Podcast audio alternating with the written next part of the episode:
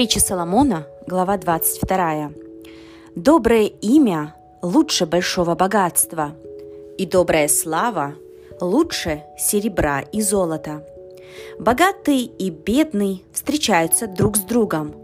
Того и другого создал Господь. Благоразумный видит беду и укрывается, а неопытные идут вперед и наказываются. За смирением страх Господен, богатство и слава и жизнь. Терны и сети на пути коварного, кто бережет душу свою, удались от них. Наставь юношу при начале пути его, он не уклонится от него, когда и состарится. Богатый господствует над бедным, и должник делается рабом взаимодавца. Сеющий неправду пожнет беду, и трости гнева его не станет. Милосердный будет благословляем, потому что дает бедному от хлеба своего.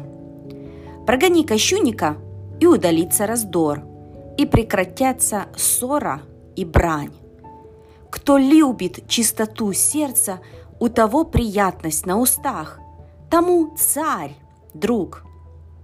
Очи Господа охраняют знания – а слова закона преступников он не спровергает. Ленивец говорит «Лев на улице! Посреди площади убьют меня!» Глубокая пропасть – уста блудниц. На кого прогневается Господь, тот упадет туда. Глупость привязала к сердцу юноши, но исправительная розга удалит ее от него. Кто обижает бедного, чтобы умножить свое богатство – и кто дает богатому, тот обеднеет. Преклони ухо твое и слушай слова мудрых, и сердце твое обрати к моему знанию. Потому что утешительно будет, если ты будешь хранить их в сердце твоем, и они будут также в устах твоих, чтобы упование твое было на Господа. Я учу тебя и сегодня, и ты помни – не писал ли я тебе трижды в советах и наставлении, чтобы научить тебя точным словам истины, дабы ты мог передавать слова истины посылающим тебя?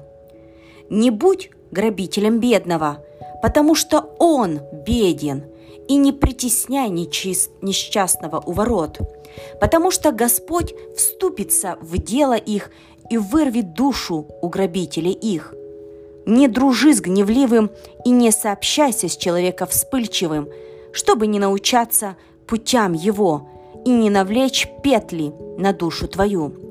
Не будь из тех, которые дают руки и поручаются за долги. Если тебе нечем заплатить, то для чего доводить себя, чтобы взять постель твою из-под тебя?